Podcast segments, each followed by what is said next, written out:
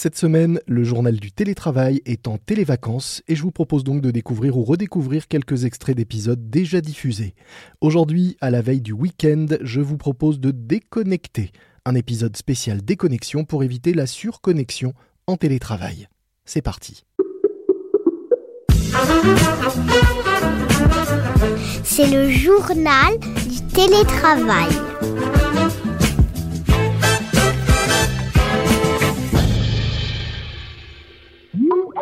Alors que les entreprises sont désormais invitées, voire incitées largement à favoriser le télétravail autant que possible, il y a un sujet dont on parle de plus en plus, c'est le droit à la déconnexion. Et pour en parler, dans le journal du télétravail, j'ai le plaisir de recevoir Tristan Ouin, directeur d'Atlassian France. Atlassian, c'est un éditeur australien de logiciels qui propose des solutions que vous connaissez sans doute, comme Trello notamment, un outil collaboratif en ligne particulièrement utile donc en télétravail. Bonjour Tristan. Bonjour Lomig. Alors j'ai voulu euh, vous recevoir car vous avez réalisé une étude sur le, télétravail et, notamment sur la séparation vie pro-vie perso.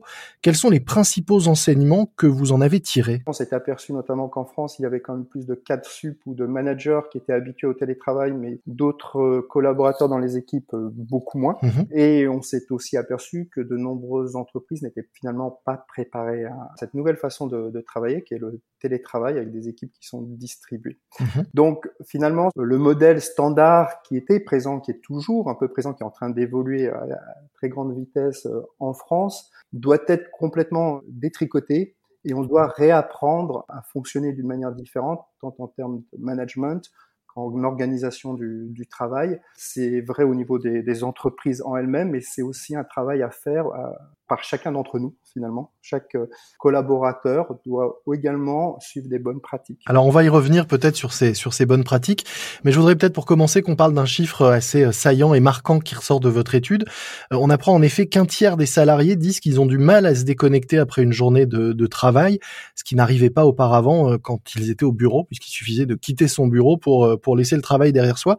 Comment expliquez-vous malgré tout un tel chiffre qui semble assez important, un tiers, je rappelle, des salariés qui disent qu'ils ont du mal à déconnecter en télétravail? Alors c'est un chiffre très important qui est plus élevé en France que dans d'autres pays. Mhm. Nous l'expliquons par plusieurs facteurs. Déjà, la première chose, c'est que euh, nombreux de ces collaborateurs n'étaient encore une fois pas préparés.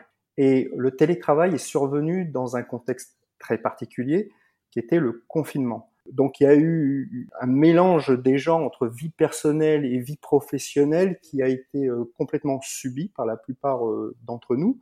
Je pense aussi qu'il y a encore une question de culture. On a tous connu ce genre de, de blague où si on arrivait très tôt le matin avant tous les, euh, autres personnes de l'entreprise, mais qu'on partait un peu plus tôt, la fameuse blague qui était ah bah tu prends ta journée. Mhm. Je pense qu'on a encore euh, cette mentalité qui est que si je ne te vois pas, tu ne travailles pas. Ce qui veut dire que c'est euh, pour vous cette euh, cette forme de culture du présentéisme peut-être plus marquée en France que dans d'autres pays qui expliquerait ce présentéisme en ligne finalement au moment de, du, du, télétravail où bah, on montre qu'on est là et on, on, déborde sur la sphère privée parce qu'on a de, ne pas avoir l'air d'être suffisamment présent et suffisamment au travail. Exactement. On montre qu'on est en ligne, on montre qu'on répond, qu'on est très réactif. Il y a aussi les employeurs qui ne se sont pas nécessairement adaptés à cette situation et qui font des demandes effectivement euh, très tard.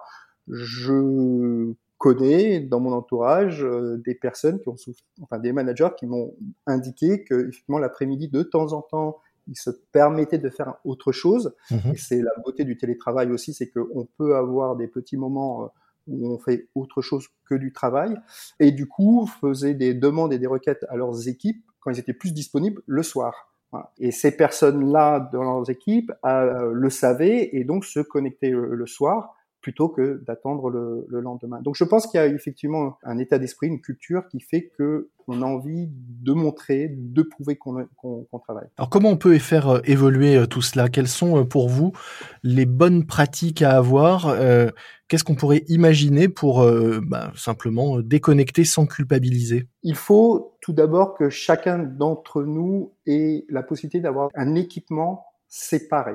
Si on reçoit les emails pro sur son smartphone privé, c'est plus compliqué. Il faut aussi avoir un, ordinateur portable, euh, entreprise professionnelle, mhm. sur lequel ben, on va pas faire les activités euh, personnelles. Dès lors qu'il y a ce mélange et l'utilisation d'outils pour euh, la sphère euh, privée et la sphère professionnelle, c'est beaucoup plus compliqué finalement de se déconnecter. On a toujours une petite notification qui vient nous rappeler qu'on a peut-être quelque chose à faire. Donc pour vous, le cloisonnement commence par le cloisonnement des outils. Oui. Ensuite, il faut pouvoir se dégager un environnement spécifique au travail. Mhm.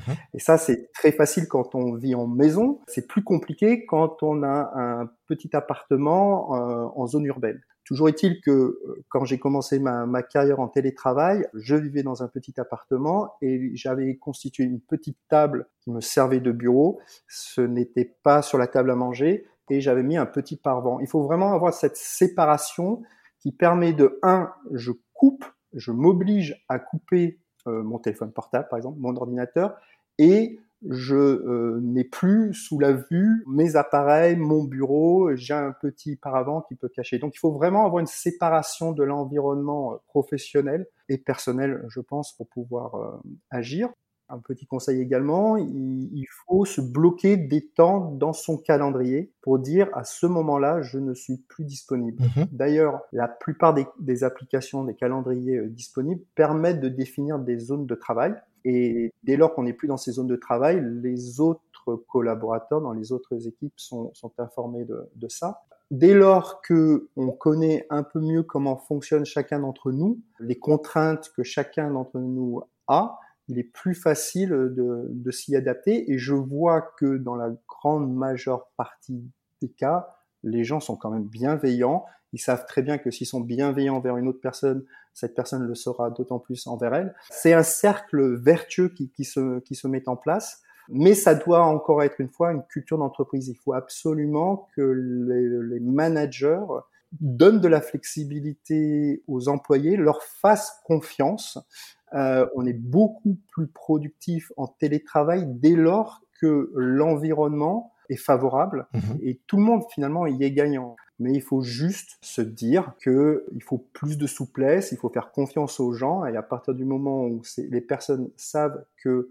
elles ont euh, des tâches à remplir, des objectifs à atteindre. Très souvent, on est beaucoup plus efficace, beaucoup plus productif en télétravail. Autre question, euh, je le disais en démarrant, vous, travaillez pour un éditeur euh, de logiciels qui propose notamment des solutions qui facilitent le travail collaboratif en ligne. Est-ce que vous avez vu, et j'imagine que oui, les usages de vos outils exploser depuis le, confinement?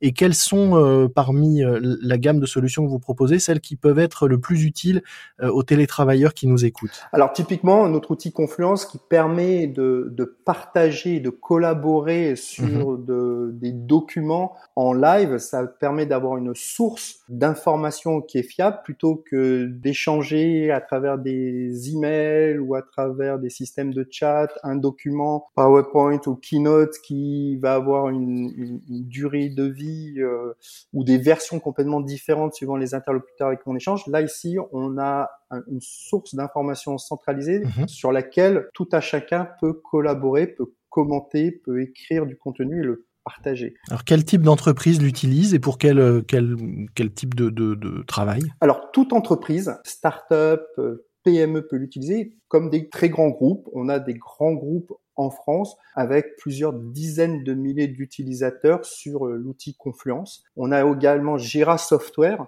qui permet de monitorer, euh, de mhm. tracer, de suivre toutes les étapes euh, d'un projet et qui se couple avec Confluence justement. Et là également, on a des cas d'usage complètement différents. Euh, ça peut être de la gestion de, de cahiers de charges très importants, très lourds dans certaines industries, comme euh, la gestion de, de, de contrats d'assurance ou de projets euh, informatiques au sein de grandes équipes informatiques dans des grands groupes euh, français.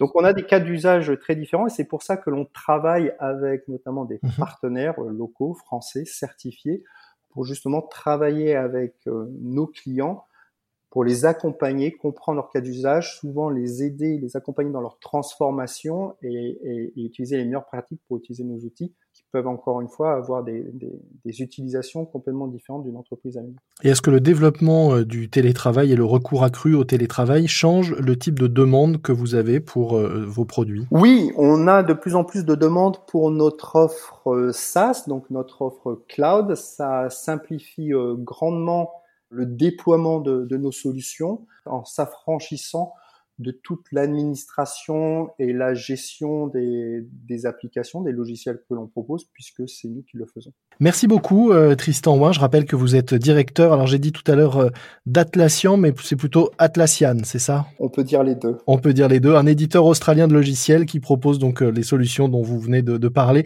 plus Trello qu'on a rapidement cité, donc un outil collaboratif en ligne. Tous ces outils qui sont, on l'a vu et on l'a dit, utiles en télétravail, mais pas uniquement. On mettra dans les notes de l'épisode un lien vers euh, votre plateforme pour que ceux qui ne la connaissent pas encore découvrent l'ensemble des euh, solutions et des logiciels que vous proposez. Merci à vous. Merci beaucoup, Lobbying. C'est la fin de notre semaine best-of du journal du télétravail. Dès lundi, retour au travail et au télétravail avec de nouveaux épisodes inédits de notre podcast. D'ici là, bon week-end. N'oubliez pas de déconnecter, soyez prudents et bon télétravail à tous. C'est le journal du télétravail.